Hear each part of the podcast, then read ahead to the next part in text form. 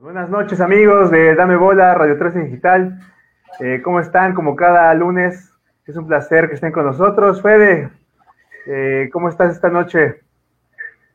Bien, mi estimado Alex, ¿y tú cómo te va? Aquí ya listos para hablar del fútbol mexicano, de la Liga MX, y bueno, a profundidad, porque ya estamos viviendo partidos de liguilla auténticos. Así es, estimado, la liga está en su mejor momento, ya sabemos que siempre al final se pone buenísima. Y bueno, vamos a saludar a nuestro estimado Diego, queridísimo Diego, ¿cómo te encuentras esta noche? Amigos de Dame Bola de Radio 13 Digital, les saludo con mucho gusto. Pues, ¿qué pasa en el fútbol mexicano? Las Chivas están agarrando un envión anímico importante, ¿no? Al igual que ¿Qué, va a pasar con estas águilas del América que vienen de un descalabro contra el Toluca y que tienen que enfrentar a los Pumas en Ciudad Universitaria, que hace una plaza que no se le ha complicado a las águilas del América en los últimos años? Y bueno, ya estaremos también platicando de lo que se, le viene al América también en la CONCACAF, como a Cruz Azul y bueno, otros deportes. Así que quédense con nosotros a través de Dame Bola por Radio 3 Digital. Así es, amigos de Radio 13 Digital. Pues bueno, eh, ustedes están apoyando a su equipo favorito en ese torneo Liga MX. Vamos a analizar un poquito la jornada 16 y también vamos al final dar un poquito los pronósticos de esta jornada 17, ya la última, ¿no? De este campeonato mexicano. Se está poniendo bueno, pero a lo mejor no tanto por el nivel, ¿no? Sino porque todos, casi todos tienen chance de entrar, a excepción de Necaxa y San Luis. Entonces, ¿Qué te parece, Federico, si vamos empezando con este primer partido que se jugó de la jornada número 16? Eh, nada más y nada menos que entre estos dos equipos, ¿no? Que ya, eh, la verdad, están bastante parejones. Los Pumas, que se enfrentaban a los Camoteros de Puebla en un partido, pues muy trascendente para los universitarios, querido Fede.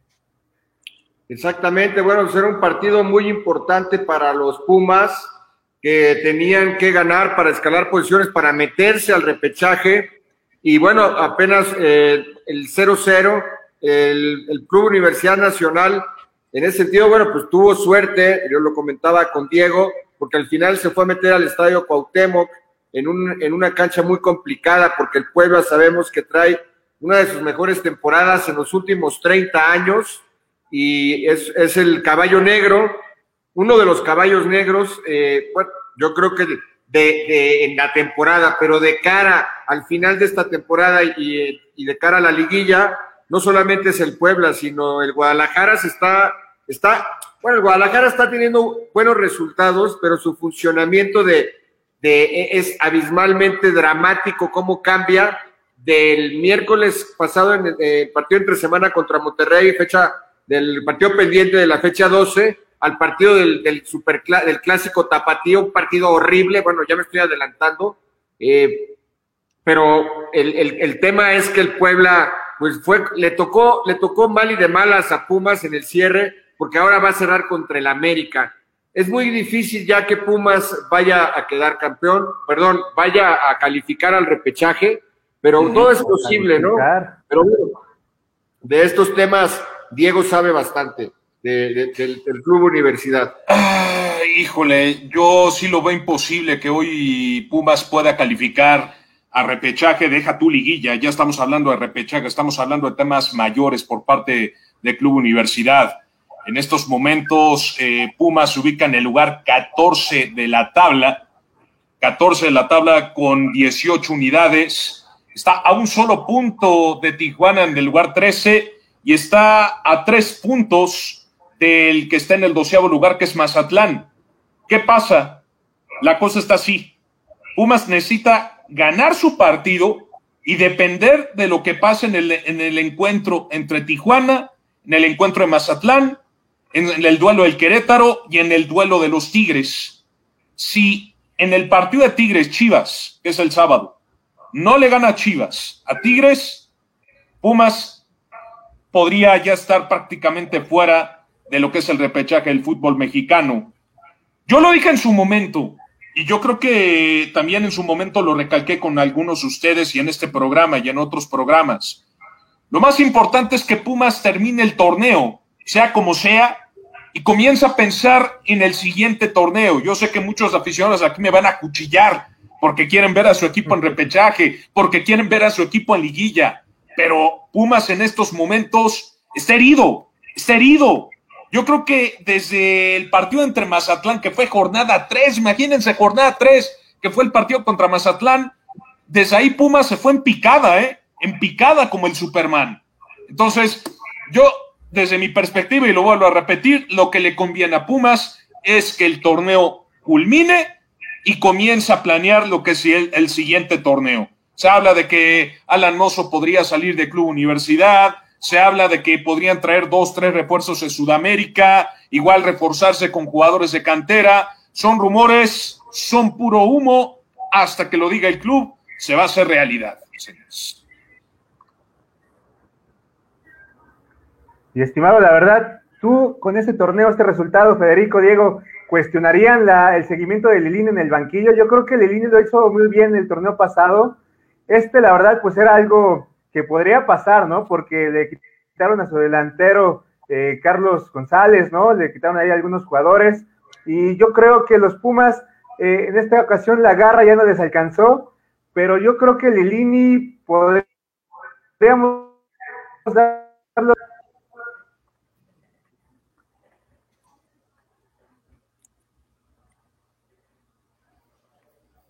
David. Se nos fue David, ¿no?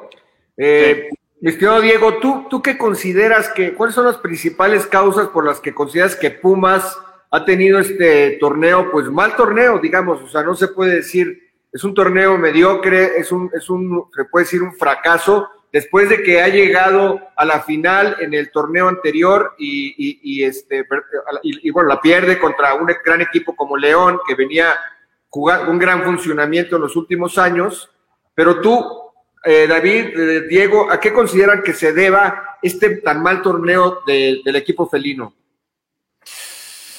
Yo creo que interviene en el tema también de las indisciplinas al principio del torneo con Alan Mozo, ¿no? El que un futbolista haya tenido una indisciplina, el que un jugador como Juan Manuel Iturbe haya hecho berrinches al momento de salir del terreno de juego, llegan a, a in, infringir y a implicar también en el rendimiento del equipo.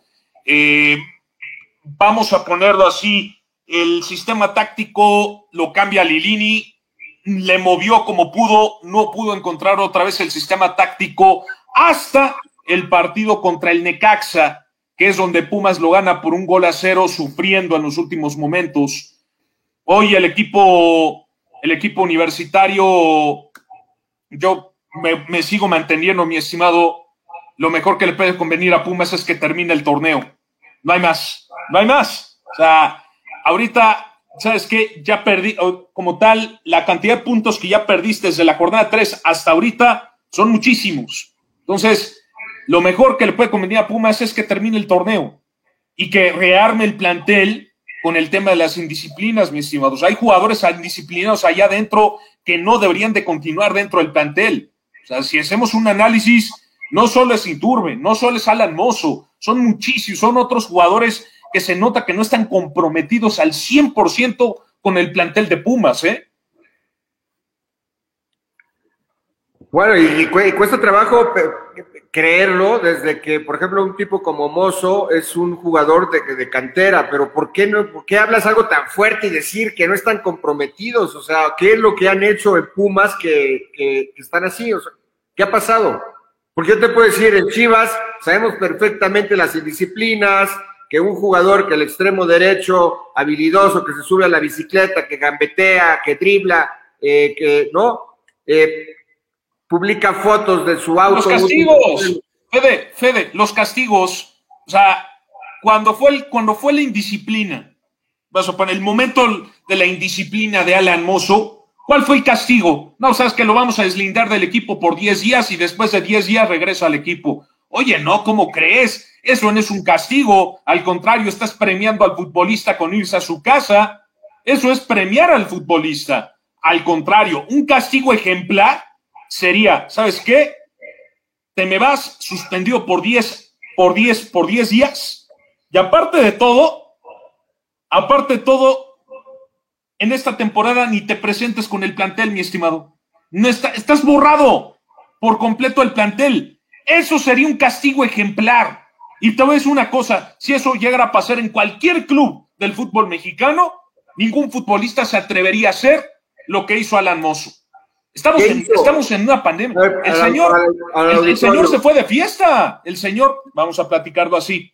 El señor, ahorita, eh, al principio de año, cuando estaba la pandemia eh, en su esplendor, en todo su esplendor, el señor se fue de fiesta a un bar sin cubrebocas, sin seguir las medidas sanitarias, y pues eh, fue grabado por uno de sus, de sus disque amigos, imagínense, sus disque amigos los graban, fue grabado por uno de sus disque compañeros amigos en el bar, y ese video pues lo hacen viral todos los medios de comunicación, tanto así que al día siguiente Pumas saca un comunicado donde deslinda a Alan Mozo por 10 días del plantel de Pumas, lo cual yo no estoy de acuerdo con ese castigo. ¿Tú qué hubieras hecho?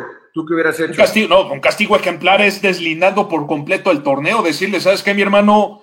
Acabas de infringir un reglamento. O sea, pero, estamos en una pandemia a nivel internacional. Pero Diego, a ver, Diego, yo, yo creo, a ver, la, cuestión de la de, de, una, de, un castigo así, o sea, eh, te voy a poner un ejemplo. Pumas casi no tiene dinero, no es un equipo rico. No, no, no, eh, sí, sí, no, sí tiene dinero, sí tiene dinero bueno, sí tiene dinero, pero, el punto aquí recalcar, Fede, perdón, el punto aquí recalcar es que hay que saber cómo administrar ese dinero. Y por lo que yo he entendido, Pumas en los últimos años no ha sabido administrar bien ese dinero. Claro, no, a lo mejor los dueños, el, famoso, ¿cómo se llama? El patronato, tiene dinero, pero no se lo gastan, que es otra cosa. Ahora, salió Carlitos González, ¿no? Eh, salieron jugadores importantes y, no lo reemplazaron debidamente, pero Pumas en realidad no está gastando dinero, tendrá dinero, pero no lo está gastando. Ahora bien, ¿cómo te vas a dar el lujo si además no tienes un plantel vasto, vas a deslindar completamente a Mozo? O sea, un tema que sí hizo el Guadalajara, que fue deslindar a este chavo, a, a este Dieter Villalpando, que tuvo un problema, pero un problema legal de una demanda de una supuesta violación y está en juicio. Bueno, ahí pues lo tienes que deslindar, pero tampoco te puedes dar lujos. O sea, ¿qué hizo Monterrey con Javier Aguirre, que fue a la, boda de su hijo, también bailando el, el, payasito vaquero, ¿cómo se llama este baile? Este que le sale de poca madre. Eh, sí, y lo, y lo, mandaron dos partidos a la banca. El partido de Chivas no lo, no, no lo dirigió, el partido de Pachuca tampoco. Ambos encuentros los perdió. ¿sí? No te puedes dar esos lujos. Yo creo, hoy en día. Pero, a ver, pero a ver, Fede, él mismo aceptó, el Vasco aceptó. Hoy, el Vasco aceptó. Pero vale madre si acepta o no acepta. Lo, lo que hoy en día deben hacer los clubes es castigar donde le duele al jugador o al técnico con el dinero. Multa, señores. Y si usted hace esto y si gana y si gana buen varo, pues la multa de, acuerdo al ojo la, la, la pedrada, ¿no? Entonces, de acuerdo, de acuerdo al sapo, la, pedrada. Entonces, eh, yo creo, porque tampoco nos, no le se puede dar el Monterrey lujo de decir Aguirre, sí, Aguirre, te vas dos semanas. No, no lo aguantaron ni, ni, una semana. ¿Por qué? Porque el equipo estaba perdiendo y se estaba dando un balazo en el pie rayados de Monterrey. Entonces, yo creo que este tema sí es crearle conciencia a los jugadores y a, la gente, a la gente, a, las organizaciones, en este caso el fútbol, que se cuiden y demás, pero tampoco los puedes decir, vete, porque no te puedes dar ese lujo, no tienes planteles vastos. No, no, no, pero, pero a ver, Fede, o sea, estás hablando de que es una indisciplina, estás hablando que el futbolista se fue de fiesta en, en tiempos de pandemia, o sea, no estás hablando de que el, de que el jugador hizo algo bien, al contrario, hizo algo mal, hizo algo mal. Múltalo, múltalo. Sí, pero, a ver, Fede, el punto también a recalcar, ¿crees que hoy, ¿crees que Alan Mozo salió a disculparse al siguiente día? Salió, pero porque lo obligaron porque le dijo el club, mi hermano salta a disculpar. El Vasco Aguirre se notó a simple vista que él mismo dijo, ¿saben qué? Yo me voy a disculpar porque no solo porque me lo diga el club, porque yo lo voy a hacer, porque yo sé lo que hice, lo que hice mal y sé dónde están mis consecuencias. Punto. Y respeto al Vasco Aguirre. al contrario, maravilloso. David Navarrete, ¿qué opina David Navarrete de sus Pumas? ¿Por qué David tus Pumas están tan mal esta temporada? ¿Sí? ¿Cuáles son, cuál es tu óptica? Mi Fede, pues mira, yo la, la verdad el torneo anterior eh, me sorprendieron muchísimo que llegaran a ser subcampeones. Yo creo que se les acabó en ese torneo, se les acabó la gasolina, porque realmente una individualidad o algo así, que tú dijeras un juego en conjunto, pues muy bueno, la verdad es que no tenían desde el torneo pasado. Hay que decirlo así, tuvieron golpe de suerte a base de cantera, a base de ganas, pudieron llegar, pero en lo futbolístico yo creo que sí están muy cortos todavía, estimado. Eh, y, y y pues ahí tienen como problemas en disciplinas, y aparte Lilini se supo, se vio realmente que es un técnico novato, porque el torneo pasado todo le salía bien, y pues realmente tenía que ajustar muy poco. En este torneo, la verdad, no supo cómo ajustar, no supo cómo mover bien las piezas, se notó esa pues novatez, pero sin embargo yo creo, Fede, que el equipo pues tiene que darle continuidad, a pesar de estos resultados, debe de ser constante y creo, yo apoyo que Lilini se quede para el próximo torneo, aunque va a haber muchos aficionados que por ahí nos van a aumentar la mandarina en gajos, ¿no?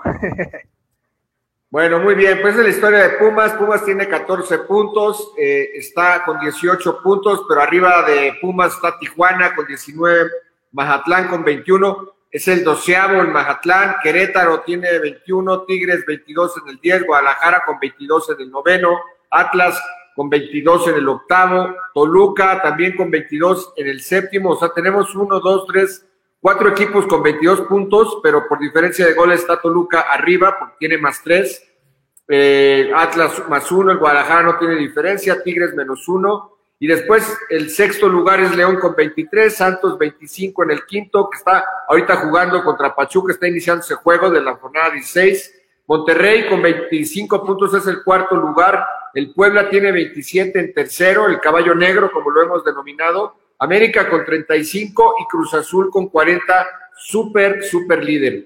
Entonces, el Puma no la tiene fácil, eh, ya lo mencionamos, tendría que esperar una, una combinación de resultados, que pierda, que pierda Tijuana, perdón, que pierda Mazatlán, porque Pumas tiene menos uno, Mazatlán tiene menos seis. Entonces, una derrota de Mazatlán combinado con que Tijuana no sume, podría a Pumas. Podría darle posibilidad a Pumas todavía. No, no la posibilidad, podría, o sea, lo calificaría. O sea, digamos, si Mazatlán pierde, Tijuana este, suma un, eh, o sea, digamos, empata. un punto. O sea, Tijuana necesita sumar un punto. Si Tijuana suma un punto, Pumas tiene posibilidad. Si Mazatlán pierde, Pumas tiene posibilidad, pero Pumas tiene que ganar su partido contra las Águilas del América. Necesita ganarlo por más de dos goles, por más, por, más de dos goles, por la diferencia de goles que trae, mi estimado. No necesariamente, Diego. Digamos, si, si, si Tijuana empata y Mazatlán pierde, Mazatlán ahorita está menos seis con 21 puntos. Pumas está menos uno. Pumas lo que tiene que ganar por cualquier marcador al América, que Pumas ha sido cliente de la en los últimos años. Entonces, Pumas tiene que ganar y esperar que pierda Mazatlán y que, y que Tijuana no gane. Si, si Mazatlán empata, te llamabas, maestro. Te llamabas. Y ahora, este, Fede, Diego, ¿ustedes supieron por qué movieron el partido de Pumas América para las 8 de la noche? Digo, ah, para los Pumas es una eh. ventaja, ¿no? Jugar a mediodía y que le cambien el juego para la, para la noche, pues yo creo que le estás dando ventaja a tu, a tu rival, ¿no? A ver, mira, déjame te lo aclaro. Por lo que yo sé, el, América fue, fue el equipo que pidió que ese partido lo, movieran al, hasta las nueve de la noche eh, por el tema del, del, calor en Ciudad Universitaria. Pero ¿cómo? o sea, pero ¿cómo permites eso? O sea, si esa es, es una la misma liga, es la misma liga. Es la misma liga. Diego, esa es una de las ventajas competitivas de Pumas, jugar a las dos. claro, pero, pero, estimado, me lo pero, me lo estás diciendo como si yo hubiera cambiado el, calendario. No, no, no, no, no, Me molesta, porque aparte también cambiaron el, horario del juego ayer, que Toluca jugó de local en el Nemesio 10, normalmente juega a las 12 del día, y también lo pasaron a las 5.30 de la tarde. Entonces, ¿por qué se le dan estas ventajas al América? No, no es que me estoy enojado contigo, me estoy descargando contigo. pues sí, estimado, la verdad, una ventaja competitiva que tenía ahí las Pumas, pues ahora se pierde. Y este va a ser un partidazo, ¿eh? el partidazo de la jornada. número 17, el último va a cerrar con ese partido de la jornada, el torneo. Entonces, el domingo a las 8 de la noche se estará jugando. Veremos qué pasa. Yo creo que los Pumas van a seguir con todo, pero no les va a alcanzar lastimosamente, ¿no? Así como la América, estimado Fede, que este fin de semana, ¿no? Que pasó en la jornada 16, pues se enfrentó al Toluca, a los Diablos Rojos del Toluca, y bueno, eh, yo creo que la América dio un tropezón bastante preocupante antes de entrar a la fase final del torneo, ¿no, Fede? Pues sí, este, estaba desencajado ayer eh, el técnico argentino eh, Santiago Solari, sobre todo que los dos primeros goles caen en los primeros 15 minutos del, cotejo, fueron goles eh, muy rápidos y, bueno, estaba desencajado por, el, normalmente algo que ha significado a la América de Solari es el orden táctico. El orden táctico empezando desde, la, desde tu zona baja, de tu zona de seguridad entonces, eso ayer no se vio y luego ya no le, ya no le alcanzó para, para ni siquiera empatar. Al contrario, el Toluca termina ganando el partido eh, con, un, con eh, tres goles a uno. El, tercer gol ya fue de Alexis Canelo al minuto 73 y Manuel Aguilera eh, acortó las distancias con un penal al minuto 51. El primer gol, te repito, de Michael Estrada en el minuto 8 y luego con un zapatazo un disparo implacable de, larga distancia, aproximadamente unos 26, 27 metros de Raúl López Gómez, mejor conocido como el Dedos, en el minuto 11. Así se dibujó la historia ayer en el Nemesio 10. Y bueno, no es la primera vez que Toluca eh, toma de cliente al América y le hace ahora sí que una diablura. ¿O no, mi Diego? ¿Usted qué piensa? No, yo creo que no es la primera vez que pasa esto. Yo ya, ya ha pasado en el Coloso de Santa Úrsula, donde también Toluca le, saca, le, le, ha sacado le ha sacado goliza hasta de más de tres goles. Digo, el, un partido de América, en América totalmente desconocido, desconocido a lo que venía mostrando desde el partido contra Tigres, que, fue uno de los mejores encuentros esta, de, esta, de este torneo para el conjunto de Santiago Solari. Eh, me gusta el gol de Michael Estrada, digo, Michael Estrada sorprendiendo a los ocho minutos de partido, el Dedos López que lo dejó ir Chivas, mi estimado, y en, el Toluca le está rompiendo con Hernán Cristante al, minuto once. Emanuel Aguilera en, un, en una jugada hace el descuento por parte del conjunto azul crema. Se pensaba que ahí América fuera a despertar en el, en el encuentro y en el marcador, pero después llega Alexis Canelo, el líder de goleo de este torneo, al minuto, al minuto 73 para decretar tres puntos valiosos para el conjunto mexiquense en el Nemesio 10. Ahora, eh, una derrota, como lo dijo Soleri en su momento, una derrota es una enseñanza para cualquier entrenador y tú lo sabes, mi estimado Fede, las derrotas son una enseñanza importante. Además, América yo creo que prefirió perder este partido ahorita que perder el partido en liguilla en liguilla quedas fuera. Ahorita tienes posibilidad de, componer ese funcionamiento importante eh, de cara a lo que viene para el conjunto de América, de cara a lo que va a ser el próximo fin de semana. Aparte de todo, cabe recalcar que tiene una cuenta pendiente en la Liga de Campeones de la CONCACAF. En la edición pasada, América se fue por la puerta de atrás. Entonces, en estos momentos, América tiene que pensar en trascender en ese torneo, mi estimado. Claro, eh, mencionas bien el tema del aprendizaje en, la, derrota. Es mejor que venga hoy la derrota a que venga en el repechaje, bueno, en la liguilla. En la, liguilla, claro. Pero también, como decía el buen, el nativo nacido en Azul, eh, provincia de Buenos Aires, un 21 de diciembre del 73, eh, el gran Matías Almeida decía que es muy peligroso cuando ganas porque también ahí tienes que sacar aprendizaje y, porque puedes maquillar, puedes maquillar como el maquillaje, el, rubor, eso que se ponen las mujeres, los, los errores, puedes tener por ahí algunas fallas tácticas o técnicas, como ha tenido Irán Mier en esta temporada, que han pasado más por lo técnico que por lo táctico, lo cual es grave en un jugador de primera división, me parece grave ese tipo de errores pero es ahí donde tienes que tener también mucho cuidado en la victoria. Pero bueno, hablando del América, y esto, esto debe ser un aprendizaje para ellos, pues claro que les va a servir. Y para Toluca, mi estimado Diego, mi estimado David, es no valioso, pero es oro molido este triunfo, al igual que ya hablaremos el de Chivas sobre Atlas, porque se les permitió montarse en 22 puntos y ya asegurar casi, casi un lugar en el repechaje. Prácticamente ya asegurado un, lugar en el repechaje el Toluca. Empezó muy bien, Diego. Recordarás que Toluca era primer lugar, eh, fue super líder en varias jornadas y después se le cayó el equipo a Cristante y ahorita es como un, un envión, como oxígeno puro, es como, como respirar de nuevo y, y decir vamos a comenzar y a recomenzar el camino. Un equipo de Toluca fue de Diego que no había podido ganar los últimos siete partidos. O sea, un, había empatado, había perdido, pero ganar no había podido en los últimos siete partidos. Y aún así se coloca entre los primeros ocho, ¿no? ¿Qué, ¿Qué, nos habla esto de nuestra liga? Pues que todos pueden competir al final de cuentas. Y aquí un dato importante que nos menciona eh, David que el gol de Toluca fue bueno, pero que la mayor goleada fue la de América de Toluca, siete goles por uno, ¿no? Bien, bien recordada esa goleada por los americanistas. Pero bueno, sí, la verdad es que el Toluca logra meterse con esta victoria y ya está ahí en puestos de, pues, de repechaje, ¿no? Ya bien listo para, para la fase final del torneo. Bueno, ¿cuándo fue esa, esa victoria de 7-1 que yo no la recuerdo? Que no.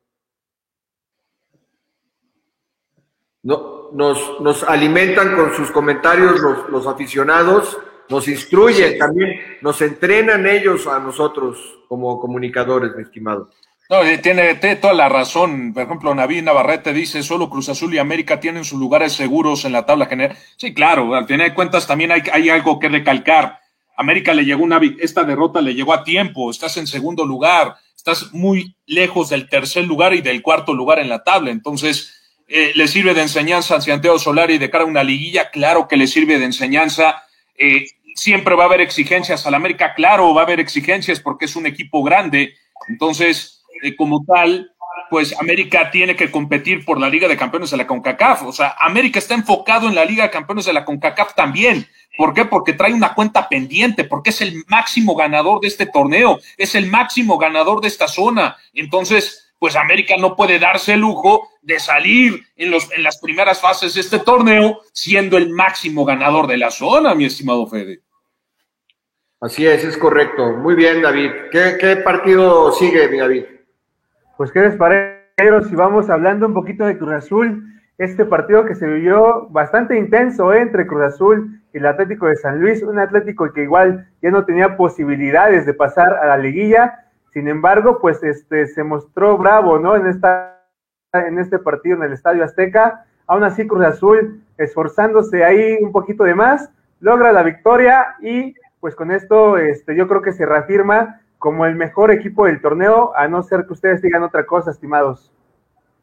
No, indudablemente Cruz Azul es el mejor equipo del torneo eh, por el funcionamiento, por resultados, tiene 40 puntos ya, eh, si gana en su próximo partido, va a empatar la máxima cantidad de puntos que se han dado en un torneo corto, que es que la tiene, la posee el Club América en el 2002, pero con la salvedad que en ese entonces eran 20 equipos y ahora son solamente 18. Entonces, eh, pero eh, Cruz Azul empieza ganando muy temprano con un gol de Elías Hernández al minuto 2, luego el, el, el Cebollita Rodríguez Jonathan Javier Rodríguez al 22 de, penal. Después Nicolás Ibáñez eh, por el lado de San Luis, eh, el argentino lo hace de penal al 32. El Cata Domínguez, un autogol al 77, pero tres minutos antes, Pablo Aguilar había puesto adelante a Cruz Azul 3 a 1 eh, al 74. Y bueno, ya prácticamente este partido, también algo importante señalar es que el San Luis, si el Atlas gana, el próximo partido que tiene de visita el viernes en, Aguascalientes, en el estado, Estadio Victoria, en contra del Necaxa. Si gana Atlas, San Luis ya está con los 120 millones que va a tener que pagar por quedar en último lugar.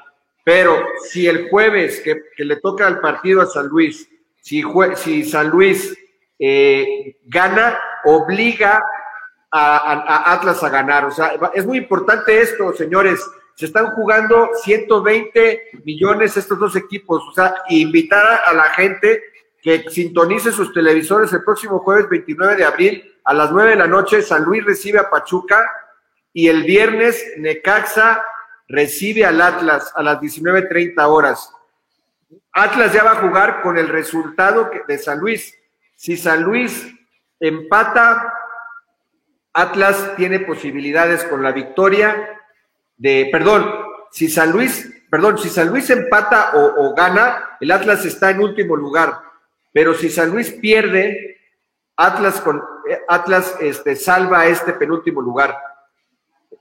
¿Me explico? Pero de acuerdo. Si, Atlas queda en último lugar, a pesar de estar entre los primeros 12, no va a poder participar en el repechaje ni en la liguilla. ¿Por qué? Porque sabemos que el último lugar del cociente no tiene derecho a, jugar la liguilla o el repechaje. En este sentido, señores, si San Luis gana su partido y después Atlas no lo puede ganar, empata, Atlas queda en último lugar, no tiene derecho a, a estar en los 12 y ahí hay otra oportunidad más para Pumas que, no habíamos señalado, que lo podría meter al repechaje. Señores, su equipo, de ustedes y de los hinchas que... Pero necesita ganar, necesita ganar, necesita ganar ese partido. América necesita ganar, perdón, el Club Universidad necesita ganar. pero si Atlas, si Atlas queda en último lugar, eh, si queda en último lugar Atlas, entonces no puede calificar a la liguilla, al repechaje y ahí le abre otro, otra oportunidad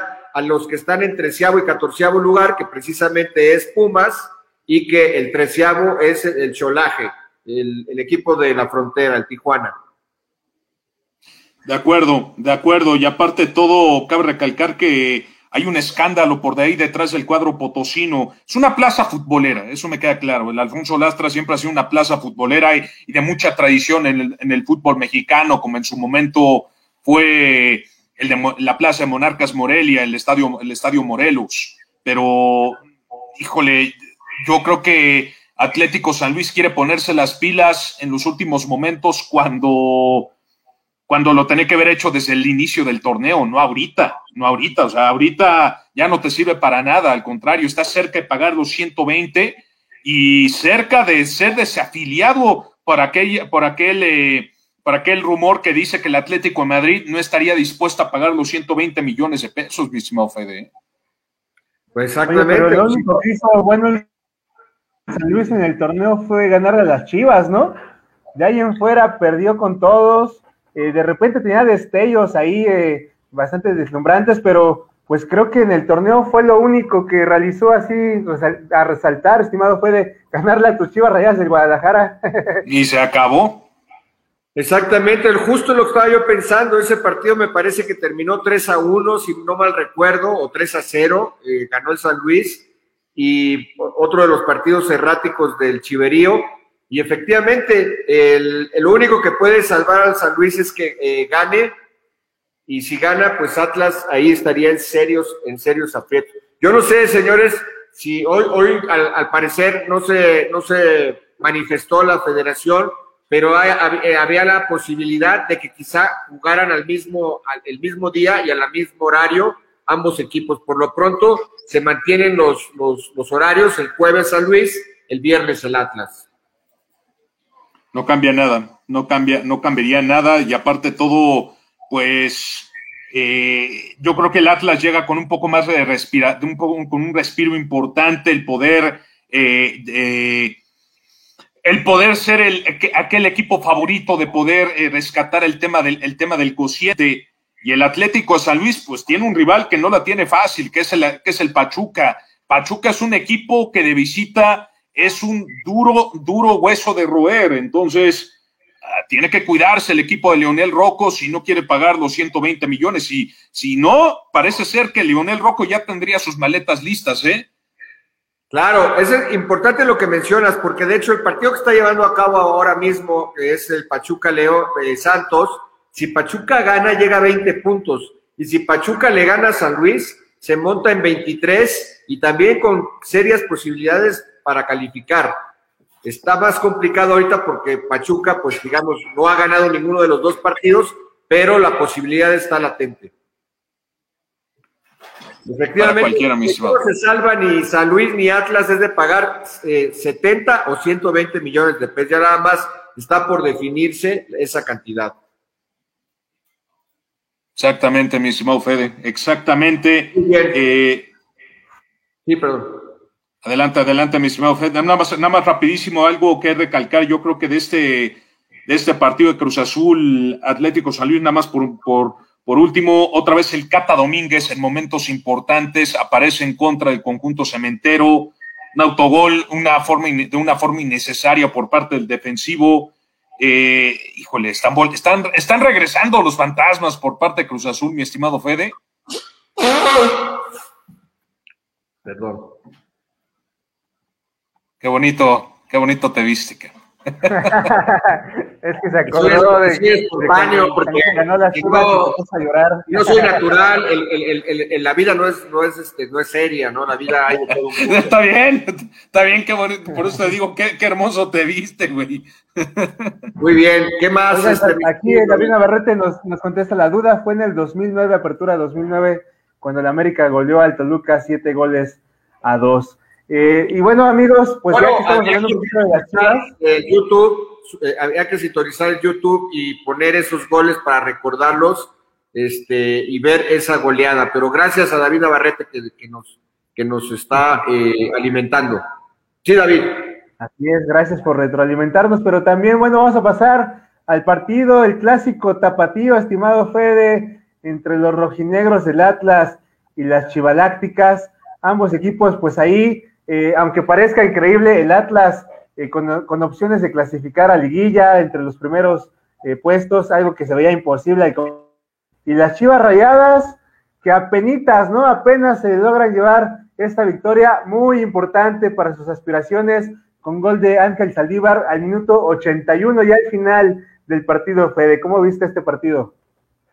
Pues mira, la verdad, Qué bueno, qué bueno, y le agradezco a la liga que nos ponen los clásicos, en este caso el tapatío, que fue a las 7 de la noche, y el regio a las 9, el clásico norteño entre Tigres y Monterrey, para ver cómo, lo, cómo toman el, el, el, juego, este, esta, ya, este partido, ambos, ambos eh, ciudades y ambos equipos.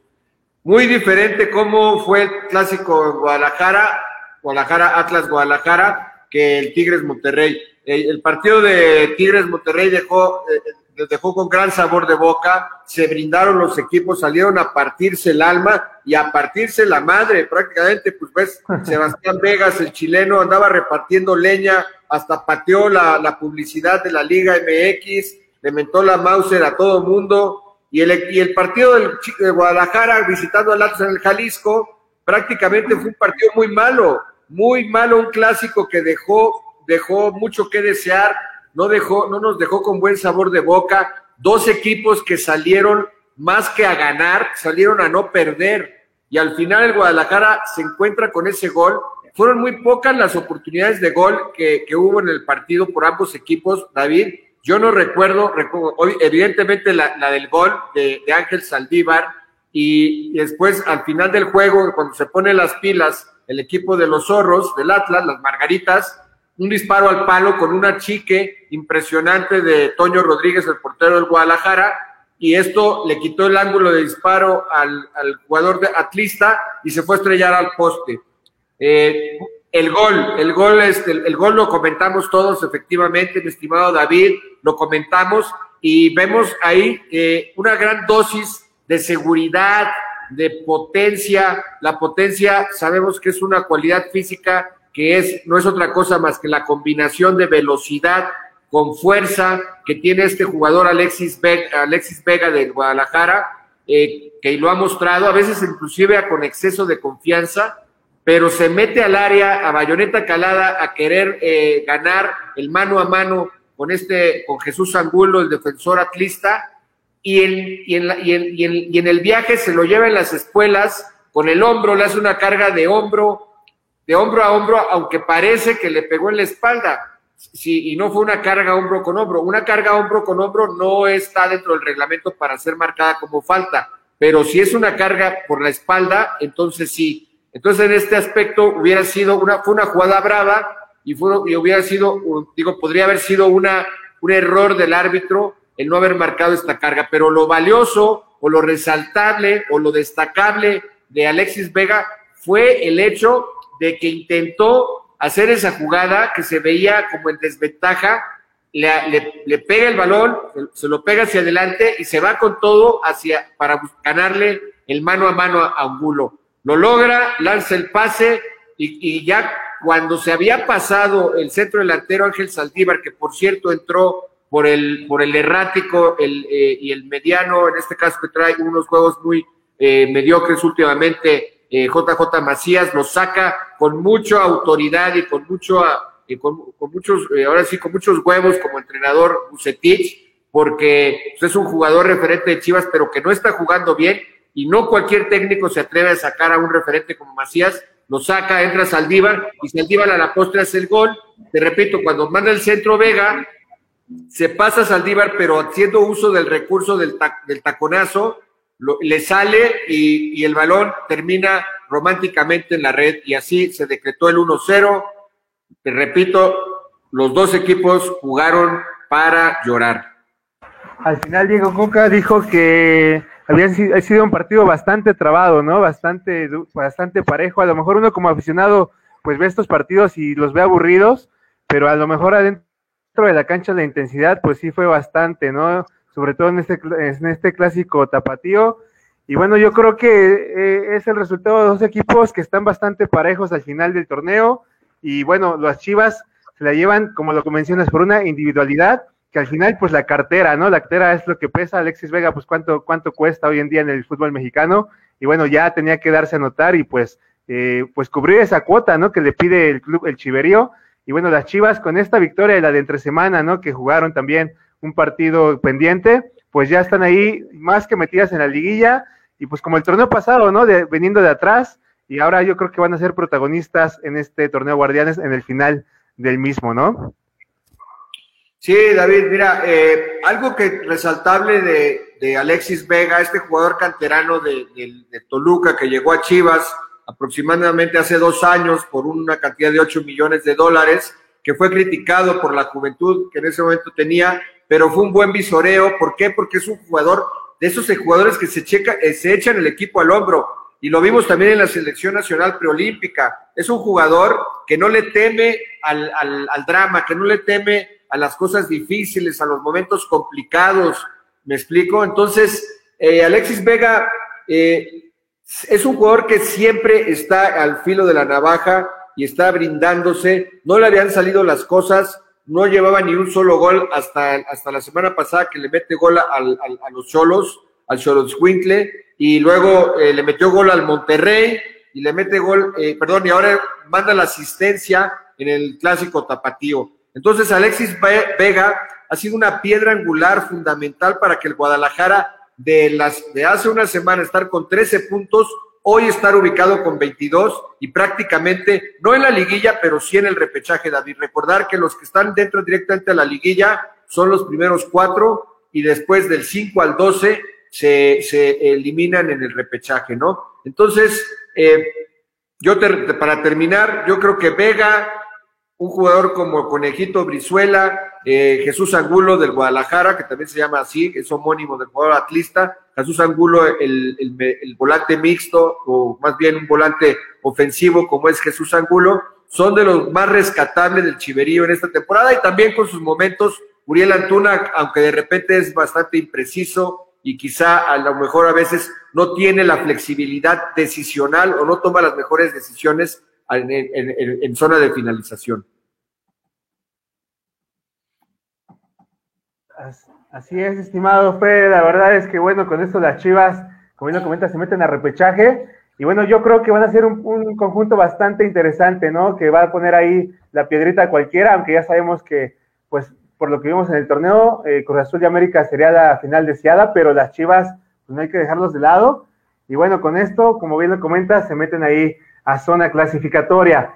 Y bueno, mi Fede, quise dejar al último este partido, este clásico regio que se vivió el sábado eh, allá en Monterrey, entre los Tigres y los Rayados de Monterrey, en un partido donde la, la, virtud o lo que lo definió fue el despertar de los goleadores de Tigres que andaban dormidos, tanto Carlos González como Andrés Pierre Guignac no habían tenido su mejor torneo, y bueno, en este partido despiertan y bueno, también despierta la afición, ¿no? Porque era lo que se le hacía falta a los Tigres, mostrar garra, coraje y sacar el partido pues a como diera lugar y bueno, con esta con esta victoria lo consiguen y siguen en sus aspiraciones rumbo al repechaje.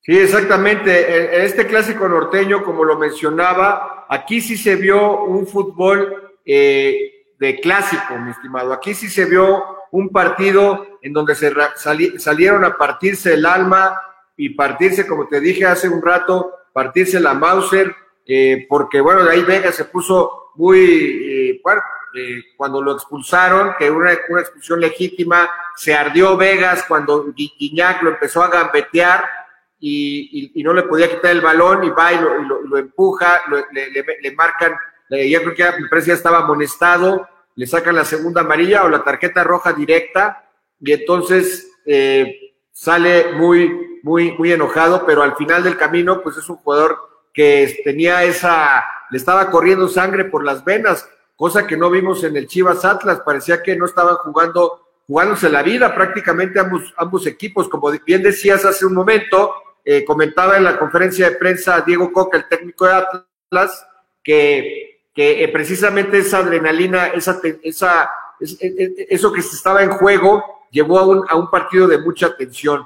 Pero eh, bueno, y en el caso de Monterrey y Tigres, Monterrey empieza mejor en el partido, se pone adelante con un, un, bonito gol, un muy bonito gol de Ponchito González, y después el Monterrey se fue diluyendo, David, se fue diluyendo, y Tigres le gana la, le, empata. Para mi gusto ese penal. Yo, David, no sé qué opines tú, pero para mí, yo no vi penal en ese, en eso que le marcan a Tigres, lo, lo mete eh, Gignac y después el mismo Gignac los vacuna en ese, en ese, eh, este, no, perdón, eh, fue el gol de Carlitos González, el jugador de Pumas, que, que marca el segundo tanto. Una jugada bastante futbolera, pero yo creo que al final, este, pues el árbitro se va por la fácil, ¿no? Marcar el penal, eh, ya al final del partido, prácticamente, pues eh, dándole la victoria a los Tigres. Eh, fue el minuto 64, el penal, disculpa, fue el minuto 64 y lo cobró Andrés Pierre Guignac de una forma categórica. Y yo creo que al final es un premio de esfuerzo, Fede, porque el que más insistió y el que, bueno, al que yo vi más tirado para adelante, pues fue a los Tigres, ¿no? Fue a los Tigres que sabían que estaban jugando la vida en este partido, aparte pues contra el acérrimo rival. Entonces yo creo que los Tigres aquí se lo tomaron bastante en serio el clásico y esa actitud, esas ganas de ir hacia adelante, pues fue lo que los premió, ¿no? Con este pues penal, ¿no? Porque para llegar al área pues hay que generarlo, ¿no? Al final, eh, sea penal o no, yo creo que el Tigres fue el que buscó más la portería y se lleva el premio de los tres puntos, que bueno, mi Fede, son puntos de oro para el conjunto felino que se mete, ¿no? También ahí a la, al repechaje. Actualmente, pues bueno, se encuentra ya el conjunto de Tigres en la posición número 10 con 22 unidades. Y por su parte el Monterrey, bueno, un poquito más cómodo en la quinta posición con 25, aunque Monterrey pues pudo haberse puesto en cuarta posición y pasar directamente, ¿no? Con esta victoria. Entonces, una dolorosa derrota para el conjunto rayado. Exactamente, David. Nada más mencionar, ese primer gol del Monterrey, muy interesante, David. Eh, es una, una, una, falta de tiro libre directo y Ponchito González con su compañero hicieron lo que se conoce en el fútbol como una intención oculta, es decir, una jugada de sorpresa para, para, para el rival, que es en el caso de Tigres. Cobran en corto, eh, Ponchito González eh, hace una conducción, un regate, se quita gente de enfrente nadie de, Tigres lo sale a, apretar y hace un disparo raso eh, a la izquierda del portero Nahuel Guzmán y bueno, y así se conseguía el primer gol. El segundo gol es un rebate de cabeza de Carlos González, desde el punto de vista también un error en la marca de César Montes, el, el espigado joven mexicano, defensa central de Rayados. Y, como bien dice, sí, efectivamente Tigres merece la victoria porque lo buscó, sin embargo, yo, yo no creo que ese penal decretado hubiera sido tal, ¿no? Este, es un penal que se le cobra precisamente a Carlos González, que entra al área, eh, eh, que es habilitado mediante un centro, y yo en ningún momento vi penal, mi estimado. O sea, fue, un, pase por eleva corto por elevación, un pase filtrado, entra al área y se le marca el penal a, me parece, es Craneviter, el defensa, pero en realidad, ahí sí, disculpa el bar, a, lo, mejor, a lo mejor a la velocidad de la, de la jugada real, pues sí se puede haber visto, ¿no? Como una, un, una, un, un trastabillón por ahí, ¿no? Pero pues ya con la tecnología del bar que se tiene y todo, donde se deslumbra todo y se ve que prácticamente no, es, no, no lo tocan, pues yo creo que ahí sí pudo haber cambiado la decisión. Pero bueno, en esta ocasión no fue así.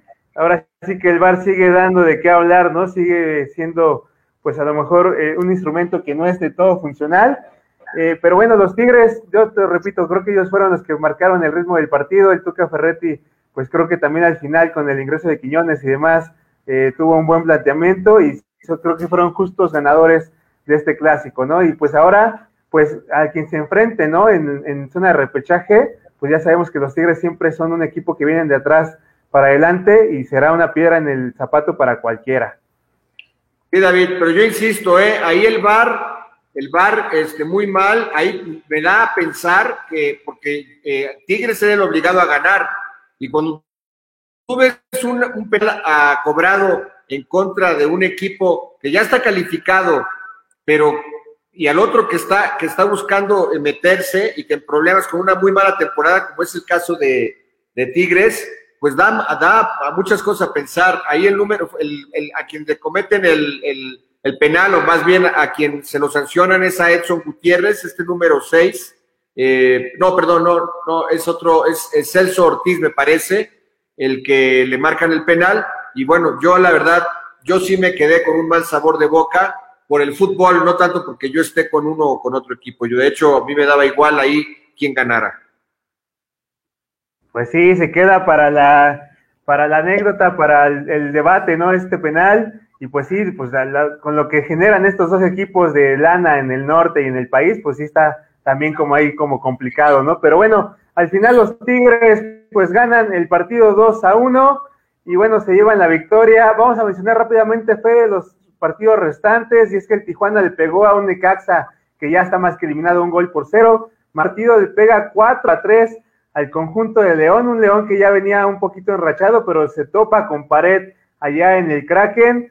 Eh, también el, Querétaro, los Gallos le pegan un gol por cero a Juárez y como lo mencionamos, pues ahorita está jugando el Pachuca contra Santos, que continúa cero por cero, amigos. Y bueno, ya los clasificados al momento, los 12 eh, equipos que tienen chance todavía es Cruz Azul con 40 puntos, América con 35, Puebla, el caballo negro, como lo mencionabas, en tercera posición con 27, Santos 26, Monterrey le siguen quinto con 25, León y Toluca en sexto y séptimo, el Atlas, los rojinegros en la octava posición con 22 puntos, le sigue las Chivas, Tigres, Querétaro y Mazatlán, que hasta ahí al momento son los que están pues ya eh, como clasificados al momento para el repechaje y demás. Y los equipos que se quedan fuera hasta el momento es Tijuana con 19, Pumas con 18, Pachuca que está jugando tiene 18 puntos, San Luis, Juárez y Necaxa los últimos de la tabla de posiciones. Así que amigo, eh, pues los próximos partidos, no sé si los quieras o los tengas ahí a la mano para la jornada número 17, que va a estar interesantísima. Sí, David, digo, nada más antes de pasar a los a los partidos de la, de la última jornada de la temporada regular, mencionarte eh, que el Tijuana le ganó el viernes 1 por 0 al Nicaxa y es importante mencionarlo porque dice que técnico que debuta, técnico que gana. Y bueno, la humanidad de Robert Dante Siboldi, este técnico que estuvo la temporada pasada con Cruz Azul y que después del 4-0 eh, en contra de Pumas en la semifinal y todo lo que sucedió, con problemas legales de, Billy Álvarez y demás salió del equipo porque fue contratado por Billy Álvarez, como sabemos. Eh, lo contrata el Tijuana en la, en la, semana, la semana pasada, y Fidel Martínez al minuto 59 le da el triunfo a Tijuana, que está en el treceavo lugar y con posibilidades de meterse en el repechaje. Y otro gran partido, de hecho, David, no lo podemos dejar de mencionar, el partido de la semana fue el partido que significaron el equipo de Mazatlán en el Kraken, que le ganó cuatro goles a tres a León, David. Cuatro goles a tres a León, donde la figura fue Michael Rangel, este jugador este sudamericano que metió gol al 43 y al 73. Y bueno, más que nada, el, aquí el, problema eh, es el equipo de León que quedó fuera de la Conca Champions y que se supone que iba a meter todas las baterías para, para la liga y va a Mazatlán y pierde. Entonces, cuando ya León llevaba una racha, una muy buena racha, mi estimado, te voy a decirle, León venía a ganar los últimos cuatro cotejos, tiene un, tropiezo en Conca Champions contra Toronto, ojo, de hecho, esta semana es semana de Conca Champions, también para invitar a, nuestro auditorio a que, a que lo siga, Cruz Azul se mide ante el, ante el Toronto, el Toronto es un equipo que sus clientes son los equipos mexicanos, ya venció a León, ¿A quién más ha dejado fuera? Estuvo a punto de, ganarle a Chivas la final de Conca Champions en el 2017. Solamente fue vencido por el Guadalajara en el Estadio Akron a través de los penales y que Chivas a la postre fue el campeón. Pero ya quedó, dejó fuera también, me parece, al América, ¿no? El Toronto. es un devorador de mexicanos, el Toronto canadiense. Y bueno, se estarán enfrentando mañana, como lo mencionas, a las nueve de la noche, Fede. Mañana allá en Toronto a las nueve de la noche, hora de la Ciudad de México también el Atlanta United recibe a Filadelfia, el Columbus Crew al Monterrey este miércoles, pasa el miércoles 28 a las 9.30 y el Timbers, el Portland al América el miércoles también a las 9.30 de la noche. O sea, plagado de fútbol y la próxima semana es el de vuelta a Cruz Azul que recibe a Toronto y también el América que recibe al Portland Timbers. Entonces, pues ahí, ahí quedó lo de León y ahora sí, haciendo obediente contigo, eh, bueno, nada más mencionar que también el equipo de, Querétaro le ganó 1-0 a Juárez. Eh, Querétaro es un equipo que se hace fuerte en casa y así lo manifestó eh, ganándole la jornada 16 a Juárez, que también Juárez pues, no se salva de pagar este, 50 o 70 millones de, pesos en, la multa. Pero bueno, los partidos de la próxima jornada, mi David. Sí, vamos rápido porque la jornada 17 va a estar de, de muchas emociones, empezando el jueves con el Atlético de San Luis contra Pachuca. Necaxa el viernes ya eh, recibirá a los rojinegros del Atlas, partido muy importante. También el viernes Juárez recibirá a los Diablos de Toluca. Y ya para el sábado, Guadalajara se enfrentará a los Tigres en el partido que podrá ser el de la jornada. León contra Querétaro a las 5 de la tarde. Cruz Azul contra Tijuana, ya nada más para tratar de mantener el buen paso del equipo de Cruz Azul a las 7 de la noche del sábado. El sábado igual a las 9, eh, Monterrey recibirá a los, a, los a los mazatlecos allá en su estadio en Monterrey. Y ya el domingo, pues cerrará la jornada Santos contra Puebla, el Puebla que viene muy bien y será un partido bastante pues emocionante para ver quién se queda ahí con la cuarta posición.